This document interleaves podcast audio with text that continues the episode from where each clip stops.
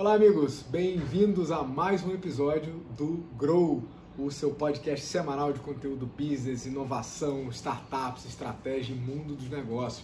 Estamos toda semana no Spotify, no SoundCloud, no iTunes e também em vídeo no YouTube e no GTV. Toda semana conteúdo relevante, atualizado, é, opiniões, provocações, análises. Sigam mandando pauta, sigam pedindo ajuda. Para quem me acompanha lá, é, underline Aires no Instagram. Tem caixinha toda semana, vocês podem pedir ajuda.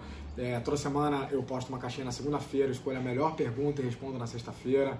É, vários de vocês usam para mandar pauta, pedidos de pauta aqui também. Continuo recebendo com muito bom grado. E hoje, como não é exceção, mais uma pauta suculenta de sete itens. É, isso dito, vamos lá. Nossa pauta de hoje, número um vamos dar mais uma préviazinha do novo normal. Então aquela websérie a gente vai lançar aqui em primeira mão a data que ela vai sair. É, e vamos trazer aí alguns spoilers, alguns dos insights que a gente encontrou na nossa pesquisa e que a gente vai compartilhar lá. A cada semana a gente vai trazer um pouquinho mais. Na semana passada a gente falou dos nossos insights sobre pessoas e clientes e hoje vamos falar dos nossos insights sobre economia e mercado, tá? Que cara tem um novo normal sobre esse aspecto. Item número 2, privacidade versus saúde pública. Num momento onde é, muita tecnologia e uso de dados estão sendo usados como enfrentamento à pandemia do Covid, qual que é o limite? Né? O que, que pode ser feito, o que, que não pode ser feito, em que pé está essa discussão aí. Item número 3, Nova York, a cidade que nunca dorme, sempre na frente, está sempre nos ensinando e dessa vez parece que está nos dando aí uma, um olhar, uma pontinha, um gostinho de que cara tem um novo normal. Nova York está começando o seu processo de reabertura e tem algumas lições para nos dar. Item número 4, Facebook Shops, a nova arma do varejo digital lançada pelo Facebook. Tem novidade aí. Item número 5 é sempre a nossa startup da semana. E hoje, sempre com orgulho, a gente tem um carinho especial quando a gente consegue trazer uma startup brasileira, um orgulho nacional. E hoje a gente traz a Oni, ONI, com dois Is, de varejo e automação. A gente vai comentar um pouquinho com vocês esse modelo vencedor aí de crescimento da ONI, que está respondendo aí por um crescimento muito é, agressivo. Número 6 é sempre a nossa dica Grow da semana, né? A gente sempre recomenda um conteúdo ou uma programação. Hoje a gente tem duas dicas para passar para vocês. E número 7 é sempre o nosso bônus, né? Onde vocês recebem um link, uma ferramenta. É... Então fica aí até o final para receber o seu bônus. Sem mais delongas, vamos ao item número 1 um da pauta, o novo normal.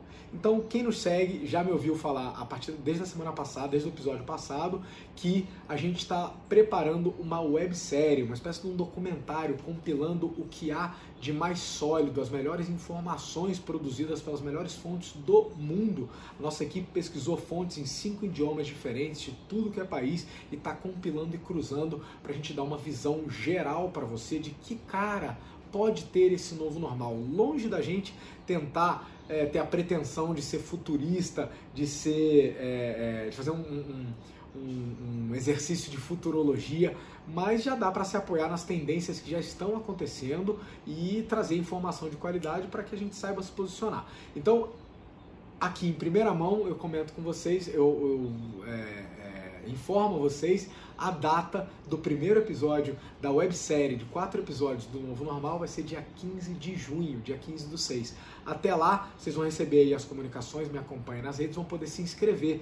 Ela é, vai ser gratuita, mas não vai ser aberta. A pessoa vai ter que se inscrever para poder acompanhar esse conteúdo de qualidade. Quem me pergunta, Ares, mas o que, que tem nessa websérie? Por que, que ela é tão especial?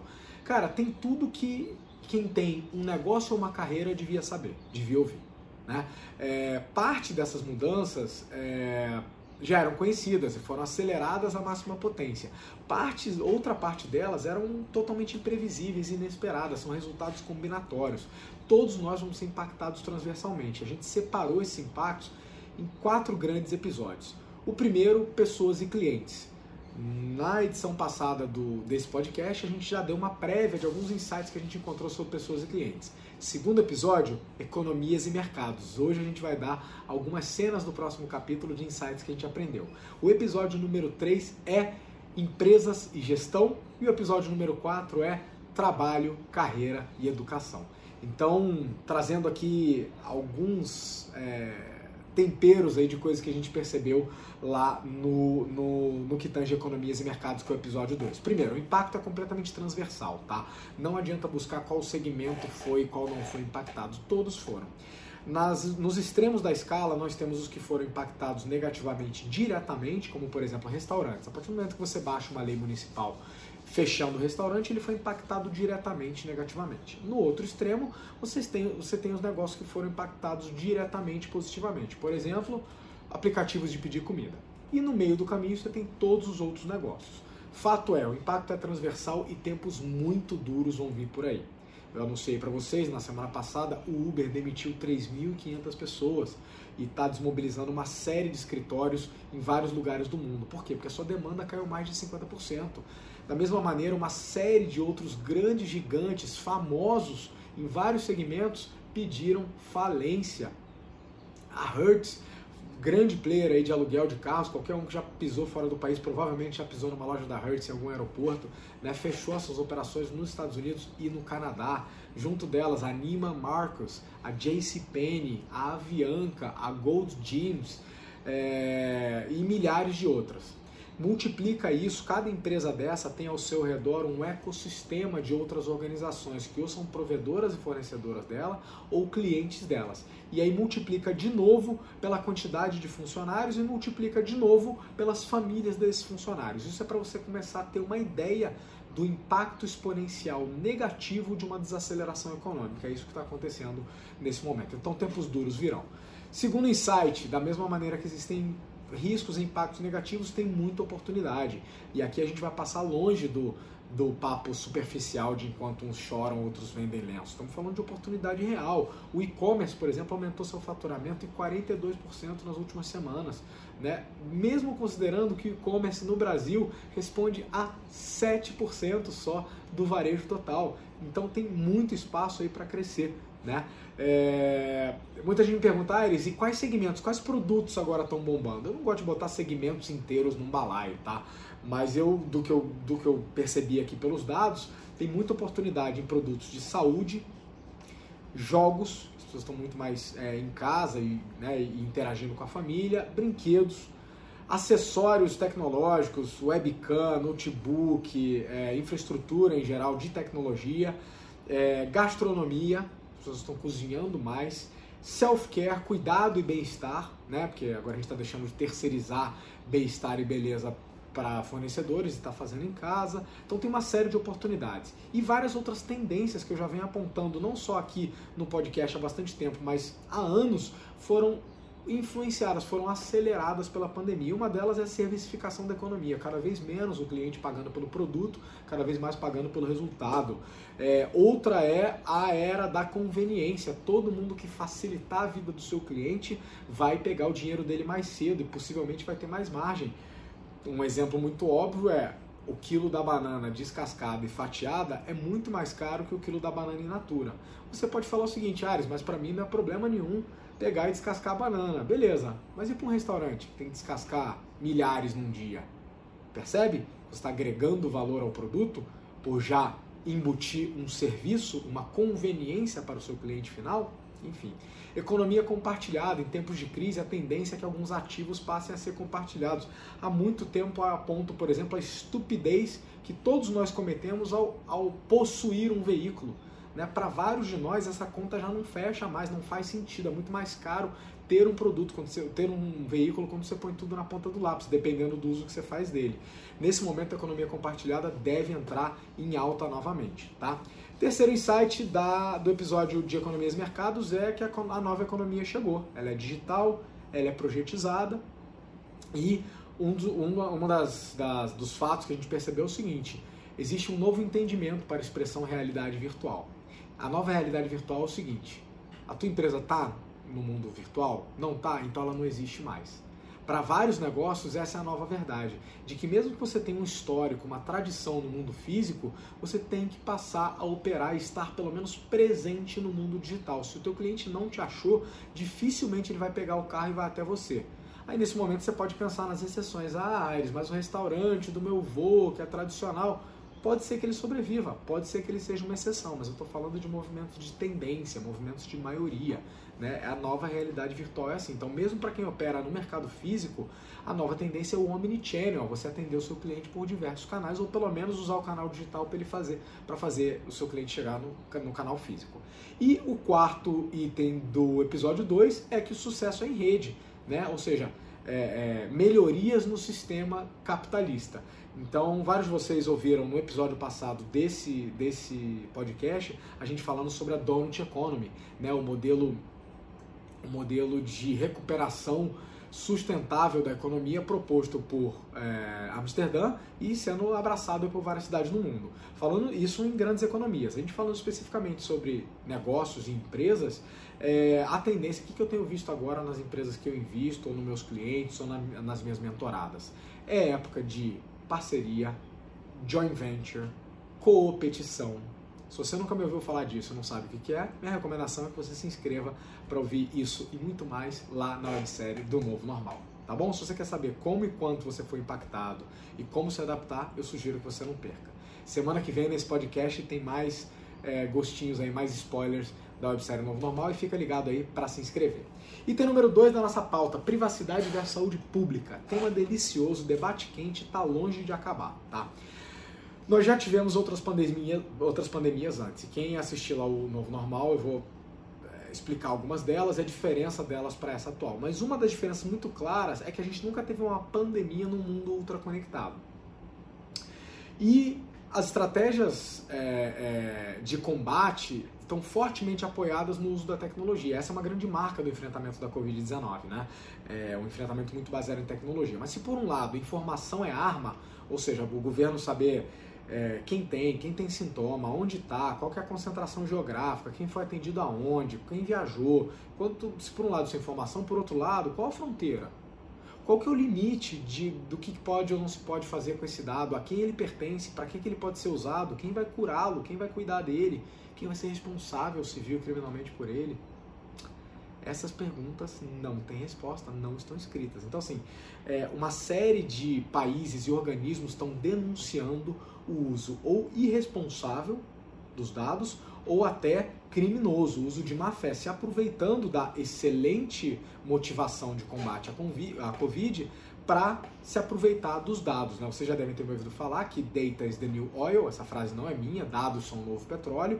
É, elas são apenas, é, essa frase é apenas um reconhecimento que dado é um ativo muito importante nos negócios hoje. Qualquer um que já foi meu aluno de Business Intelligence, é, ou participou de algum projeto de consultoria meu nessa área, sabe que você espreme inteligência de dados, é, a inteligência de negócio a partir dos dados. Então, é, a OECD, acho que todo mundo né, conhece a importância e a relevância da OECD, lançou um artigo chamando Tracking and Tracing COVID While Keeping Privacy, ou seja, é, traqueando e rastreando a Covid e mantendo, man, enquanto se mantém a privacidade de dados. O The Economist fez uma uma quase que um deboche falando que esse vai ser o primeiro grande teste da religião não oficial da União Europeia. E ele diz que a religião não oficial da União Europeia é privacidade dos dados, porque isso lá para eles é um, é um direito inalienável, um direito muito importante. E pela primeira vez eles estão sendo questionados de maneira forte é, de poder usar de maneira mais aberta esses dados. Então, um grande teste. Aqui no Brasil, o pessoal da Data Privacy, no meio de abril, soltou um, relatório de recomendações chamado Privacidade e Pandemia Recomendações para o uso legítimo de dados no combate à Covid-19. Lá eles trazem nove recomendações muito práticas para o uso responsável e legítimo dos dados, mesmo durante a pandemia. E o pessoal da Internet Lab, agora há pouquíssimo tempo, duas semanas atrás, no final de abril, lançou uma análise de oito aplicativos brasileiros, dos governos brasileiros, ou seja, aplicativos lançados pela administração pública, e analisou esses aplicativos sob quatro aspectos consentimento, necessidade, transparência e segurança. E para cada um desses aspectos, ele deu uma notinha um vírusinho verde, amarelo ou vermelho. Já adianto para vocês, nenhum aplicativo recebeu os três verdes. No bônus de hoje vocês vão ter o link para dar uma olhada nesse mapa e ficar esperto com isso, tá? É, tem país, inclusive, pedindo centralização das bases de dados do Covid, ou seja, qualquer aplicativo ou plataforma que reúna dados relativos à Covid, que teria que centralizar essas bases para que elas possam ser monitoradas, cuidadas e rastreadas. Google e Apple já disseram não. Então, assim, em tempos de LGPD, em tempos de dados são o novo petróleo, esse papo está longe de ter fim, já era uma discussão ultra polêmica, porque a gente está no limite da, da, na fronteira da regulação. O que é a fronteira da regulação? Vocês lembram, quem, qualquer um que foi palestra minha há 5, 7 anos atrás, na época que Uber e Airbnb ainda eram bons exemplos de inovação, porque ainda era relativamente novo para a maioria dos brasileiros, é, e eu falava o seguinte: é, a Uber, quando nasceu, ela nasceu como um negócio rebelde, não só porque em alguns lugares ela era ilegal, mas na maioria das cidades ela estava numa zona cinza, que nem ilegal ela era, porque a regulação não previa uma plataforma como, como Uber. Então ela estava numa zona cinza não regulada. Por quê? Porque ninguém tinha imaginado que uma plataforma tecnológica pudesse conectar motoristas e passageiros da maneira como o Uber fez. Da mesma maneira, as perguntas que estamos fazendo agora sobre o uso de dados não têm respostas porque nunca foram perguntadas. Da mesma maneira, é igual a perguntar: quando um carro autônomo atropela uma pessoa, a culpa é de quem? Ninguém sabe. Essas são perguntas que a gente vai ter que desenvolver longos debates. Regulação requer aprovação social, debate exaustivo. O problema é que agora não há tempo. A gente tem uma velocidade urgente para tratar a Covid. Então, esse é um tema que a gente certamente vai voltar a falar é, espero que os países consigam achar o melhor equilíbrio entre o uso dos nossos dados, mas de maneira responsável e que sirvam de fato somente ao uso legítimo do combate à pandemia e nada mais. Voltaremos com isso. Item número 3, Nova York, a Big Apple já nos dá sinais do novo normal. A Big Apple está sempre à frente, né? Sempre nos deu várias lições de economia, de progresso, essa grande é, capital e, e, e cidade cosmopolita, né, a cidade que nunca dorme. A cidade que nunca dorme hoje tem 360 mil casos de coronavírus, quase 30 mil mortos. E, ainda assim, the city never sleeps. Então, Nova York começa a oficialmente, não só a cidade, mas o próprio estado de Nova York foi um dos mais afetados pela pandemia, né? Estendeu o lockdown deles até o final de maio, mas no último fim de semana o Andrew Cuomo, governador, anunciou que oficialmente estamos reabrindo o estado de Nova York, né? Entrou oficialmente em reopening. Aires, em que consiste esse reopening? Esportes estão começando a voltar, tá? Então a economia de Nova York muito baseada no setor esportivo, movimenta muito a economia e o ecossistema. Então, esportes estão começando a ser autorizados para voltar a treinamentos e voltar a operar sem público. Então, treino, transmissão, é, sem aglomeração, sem, sem o pessoal ir ao estádio. Veterinários estão também autorizados a voltar a operar e os parques também. Né? É, agora, parque a gente lembra logo de aglomeração e tal. É um negócio um pouco diferente. Os parques estão voltando a operar, mas com práticas de distanciamento social. Acho que alguns de vocês podem ver, eu separei aqui uma imagem que representa um pouco essa, essa nova realidade. Talvez alguns de vocês tenham visto. Esse aqui é uma foto de um parque em Nova York, mostrando claramente demarcadas no chão as áreas de distanciamento entre as pessoas. Isso aqui é só um sinal, é só uma foto altamente representativa, porque eu não estou aqui trazendo uma notícia para vocês, eu estou aqui trazendo uma reflexão de que cara tem o mundo do amanhã. Porque se você considerar que a gente não vai ter vacina tão cedo e mesmo que se descubra a droga, né, se descubra um anticorpo para esse vírus, a cadeia de produção e distribuição disso ainda vai levar muito tempo, ou seja, é bem provável que a gente permaneça em distanciamento durante meses, dependendo do país, mais de ano, talvez essa seja a cara do novo jeito de interagir. Então, como eu comentei aqui várias vezes, quem está esperando que em algum momento vai vir um, um anúncio do governo, acabou, descobrimos e sai todo mundo pela rua se beijando e se abraçando e vai ter churrasco, carnaval, não é bem assim, pequenos gafanhotos. Esse, esse, esse retorno ele é muito mais uma transformação para um jeito de interagir diferente do que daquilo que a gente estava acostumado. Né? E talvez o jeito de interagir que a gente estava acostumado ainda vai levar um bom tempo. Então, Nova York aí, junto com o Sudeste Asiático, está começando a nos dar olhares de que cara pode ter o novo normal. Fica aí a reflexão e a gente começar a pensar que oportunidades tem nisso aí. Vamos pensar. Item número 4, Facebook Shops. Facebook dá mais uma movimentação matadora e lança a funcionalidade Facebook Shops. Facebook Shops é uma plataforma de e-commerce, de comércio digital, totalmente integrada ao Facebook, porque é, é dele. Lançaram agora no dia 19 do 5, super recente, na, na semana anterior, onde, palavra do próprio Facebook, qualquer vendedor de qualquer porte ou orçamento pode vender e se conectar diretamente aos seus clientes. Bacana, né? Bom, a tecnologia não é nova. É, já há bastante tempo, plataformas e softwares oferecem a possibilidade de você subir uma loja virtual no YouTube, no, no, no Facebook, perdão. Inclusive, no ano passado, é, passou uma startup pela nossa mão, é, pela, né, eu faço parte de algumas casas de investimento e algumas na Europa. Uma startup europeia que faz plataformas de e-commerce, lojas virtuais no Facebook, negócio muito bacana, uma plataforma excelente é, acabou não dando certo o deal, o investimento, mas o negócio está ali, né? um negócio, mercado bilionário. E é, o Facebook também percebeu essa, essa necessidade ou essa oportunidade e lançou a sua plataforma. Só para vocês terem noção um pouquinho do tamanho. Hoje mais cedo, no início do episódio, eu comentei que o e-commerce aumentou em 42% do seu faturamento. Isso por si só já é um faturamento, um aumento cavalar, tá?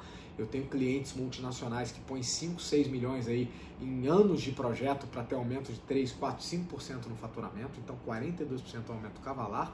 E também dei para vocês o dado de que no Brasil o comércio digital representa 7% do, do comércio total, né, frente a 93% do físico. Pensa bem, nos Estados Unidos isso representa 12%, na China representa 15%. O território que isso tem para se expandir é imenso. E você tem uma plataforma diretamente integrada né, do Facebook que se beneficia de todos os algoritmos, de todos os robôs e todos os dados, é matadora. Então todo mundo aí que tem varejo na área de saúde, jogos, brinquedos, acessórios, é, gastronomia, self-care, mais um monte de outros segmentos pode se beneficiar. No momento a plataforma só funciona nos Estados Unidos. A minha dica para vocês é: imagina o impacto disso positivo para quem souber se posicionar nessa oportunidade. Então não espere chegar aqui.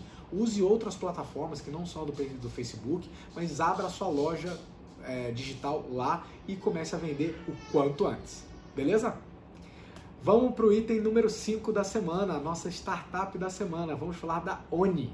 ONI com dois Is. É sempre um orgulho quando a gente traz startups brasileiras aqui para o pro nosso programa. E essa é, combate aí uma, uma dor, é, acho que é atual de todo mundo. Nunca foi tão difícil fazer compras, né? Porque é complicado, seja pelo risco de aglomeração, seja porque os supermercados têm um prazo cada vez maior né, no seu serviço de entrega. E esse foi o motivo central pelas projeções da ONI quadruplicarem nesse ano. Essa startup desenvolveu um modelo de loja autônoma para condomínios. Então, sem vendedor, sem caixa registradora, permite que você faça a compra usando somente o seu celular e sem ir muito longe de casa, só descer no seu pijama e pantufa, descer ali no térreo e fazer as suas compras. Antes da pandemia do coronavírus, o plano deles era instalar 80 unidades até o fim do ano. Essa estimativa foi revista para, vou falar aqui pertinho do microfone, 300 unidades até o fim de 2020. Né? É, na contramão da crise, esperam crescer, faturar ainda bastante esse ano com a ambição de se tornar um unicórnio. Sem entrar no mérito do, do, do rótulo unicórnio ou de se é isso que eles vão estar buscando ou não, de fato é um modelo vencedor. Como é que funciona? Eles trabalham com um container é, adaptado, né, desenvolvido por eles, que não tem nenhum vendedor e que permite o morador acessar o ambiente e realizar a compra e o pagamento usando somente um celular. Né? É, é, um modelo absolutamente escalável, com bastante impacto. Nasceram agora em 2019, no ano passado, nasceram lá em São Carlos, no interior de São Paulo. São Carlos é super reconhecida tanto pelo, pelo empreendedorismo como pelo meio acadêmico, a Universidade de São Carlos. É, enfim, uma equipe de quatro empreendedores. Já devem ter me ouvido falar aqui da importância das experiências da equipe de empreendedores no sucesso de uma startup. Entre esses quatro, tinha experiências desde varejo até automação comercial. Estão vendo a ligação? É, então, basicamente, o que eles fizeram? Eles estão usando uma, uma, uma estratégia que vocês já ouviram aqui. Lembra do episódio da Amazon Go? Se não volta, eu acho que no episódio em dezembro do ano passado a gente falou do modelo da Amazon Go, aquela loja autônoma, aquelas pop-up stores que cresceram rapidamente nos Estados Unidos, em mais de 20 é, cidades diferentes. E eles juntaram isso com um conceito meio dispensa lá de casa sabe? São lojas pequenas, de até 4 metros quadrados, e que juntam a estratégia da Amazon Go, que é muito mais uma loja de conveniência e com né, poucos perecíveis e tal, com um esquema mais de produção regional, produtores locais, né, é, com alguns orgânicos. Então, assim, acho que é um modelo matador. acho que surfa em várias tendências importantes da economia. Você aí que me acompanha, quais tendências de negócio você está vendo, que a gente já comentou aqui, atrás dessa startup? Por que ela está tendo tanto sucesso? Eu adianto alguns para você. Primeiro, conveniência. De novo, todo mundo facilitar a vida do cliente, chegar mais perto dele, entregar mais na mão dele, vai levar o dinheiro dele, possivelmente vai levar mais margem, tá? Segundo, self-service, o cliente quer na maioria dos casos se resolver o mais fácil possível. Quando você entra na Netflix, você não quer ligar para um 0800 para te liberar o filme, você quer se liberar, né? Terceiro, regionalização dos estoques. Um dos grandes problemas do varejo é o desafio logístico. E no momento de pandemia, onde as grandes cadeias logísticas foram impactadas, tem país sofrendo com falta de comida, porque os estoques são centralizados e não chegam nas cidades que deveriam, mesmo que tenha a quantidade de comida necessária, ela não chega para quem precisa, porque o nosso varejo trabalha com estoques centralizados. Esse modelo trabalha com regionalização de estoques e ainda se apoia um pouquinho em produção local. Outra tendência inegável da economia que essa galera se apoia é a digitalização, transações comerciais só com dinheiro virtual a partir do seu celular. E a última que é muito bacana, que não sei se ainda é uma tendência, mas de fato é algo para se discutir, é o honest marketing. O honest market se baseia em negócios em que você não tem como garantir pela transação a inexistência de fraude. Você depende da confiança da outra parte para que a transação se dê é, com sucesso. O pessoal da ONU disse que não tem nenhum caso de fraude ou de furto reportado até agora, mas que se baseia muito no conceito do honest market, ou seja, se baseia na honestidade dos clientes. Se isso vai funcionar ou não, talvez o tempo dirá. Eu sou muito otimista, é, vejo mais prós do que contras, tá? E para quem acha que essas tendências são só palavras bonitas, volta e meia a gente escuta ignorâncias do tipo, ah, esse negócio aí é só papo de, de palestra, de consultor. Previsão de faturamento dos caras esse ano entre 15 e 20 milhões. Então, para quem acha que isso aí é, essas tendências não se traduzem em dinheiro, 15 a 20 milhões, nada mal, né? Para uma startup brasileira que achou um modelo aí vencedor. Então, galera da ONI, parabéns, sucesso para vocês. Espero voltar a falar de vocês é, com boas notícias aqui no Grow. Beleza? Número 6, dica Grow. Toda semana tem uma dica de conteúdo ou de coisas para vocês lerem, de coisas para os eventos vocês participarem. Essa semana eu trago duas dicas. Uma é repeteco, a pedido de vocês. É, a outra é novidade. A Repeteco é o seguinte, meu workshop de neurobusiness. Eu fui convidado pelo pessoal do Congresso Brasileiro de Gestão, Projetos e Liderança para compartilhar um workshop neurobusiness. Então, basicamente, o tema por trás desse workshop, que muita gente mandou inbox perguntando, é neurogestão. Ele junta todo o meu conhecimento em negócio. Quem me conhece sabe da, da minha, do meu histórico e da minha carreira em negócios, estratégia, né? fiz consultoria para as maiores empresas do mundo, tenho investimento em N empresas. É, e aí, nos últimos anos, me dediquei a uma pesquisa do entendimento da mente humana, por curiosidade, né? Nunca trabalhei nessa área, não sou profissional da saúde, precisei entender muito de psicologia, neurociência, estudar e, e pesquisar e, e, me cercar de especialistas para entender e comecei a traçar alguns paralelos né, entre o mundo dos negócios e o entendimento da mente humana. Basicamente, parafraseando Simon Sinek, todo negócio é feito de gente, seja quem o concebe, quem o opera ou quem o financia, né, que são os clientes. Então, se você não entende de pessoas, você não entende de negócio. Então, me parece que entender o comportamento humano e a mente humana nunca foi tão essencial. Eu precisei ir até a neurociência para conseguir algumas respostas. Então, como funciona a nossa cabeça como empreendedores e como investidores de negócio? Como funciona a cabeça dos nossos, das nossas equipes e talentos? Como funciona a mente dos nossos clientes, dos nossos gestores? Então, tem uma série de é, é, ciência se dedicando a estudar isso. Então, é, tem vertentes para neuromarketing, neuroliderança, neuroeconomia. Então, esse pequeno workshop é, de duas horas, ele é quase que um MVP, onde eu trago algumas ferramentas iniciais para gestores entenderem a mente dessas pessoas envolvidas nos negócios e, entendendo isso, poder se posicionar melhor, beleza? A segunda dica de hoje é o relatório lá da Internet Lab, que eu comentei que faz análise de oito aplicativos brasileiros, aplicativos da administração pública brasileiros em relação ao uso de dados, tá? É... Então fica aí duas dicas aí de conteúdo para a semana para você participar. O pessoal que está interessado então no workshop, entra lá cbgpl.com.br grow.org.br. Pode fazer a inscrição e pedir para participar do workshop do Aires. Vai ser um prazer ter vocês lá. Quando entrar lá, manda uma mensagem. Ô, oh, escutei lá no podcast do Grow e tal, é, e tô aqui. É, item número 7, para fechar o episódio de hoje, os nossos bônus. Né? A gente sempre dá aí algum link, algum material. No bônus de hoje, quatro, três links. Primeiro, o link do relatório da Internet Lab, então vocês vão poder entrar lá e dar uma olhada nessa análise de aplicativos. Segundo, o link para o novo normal. Então hoje abrimos em primeira mão. Vai, vai ser lançado o primeiro episódio no dia 15 do 6, tá? Então em breve a gente vai abrir aí para inscrições. Quem acessar aqui o bônus vai receber o link para pré-inscrição. E terceiro, o link para o Congresso Brasileiro de Gestão, Projetos e Liderança, onde você pode acessar o workshop de Neurobusiness que a gente acabou de comentar. Sem mais delongas, amigos, é isso. Estão aí os sete itens suculentos da pauta. Espero que, tenha, que seja útil para vocês. Mandem DM. Acabou de assistir o, o, o episódio? Manda um comentário para mim, independente se você assistiu. Comenta onde você assistiu, no IGTV, no YouTube, manda DM, vai lá na caixinha do Stories, responde, mas interaja. Eu preciso ouvir vocês porque isso aqui é para vocês. Tá joia? Boa semana para vocês. Até a próxima semana. Um abraço e grow!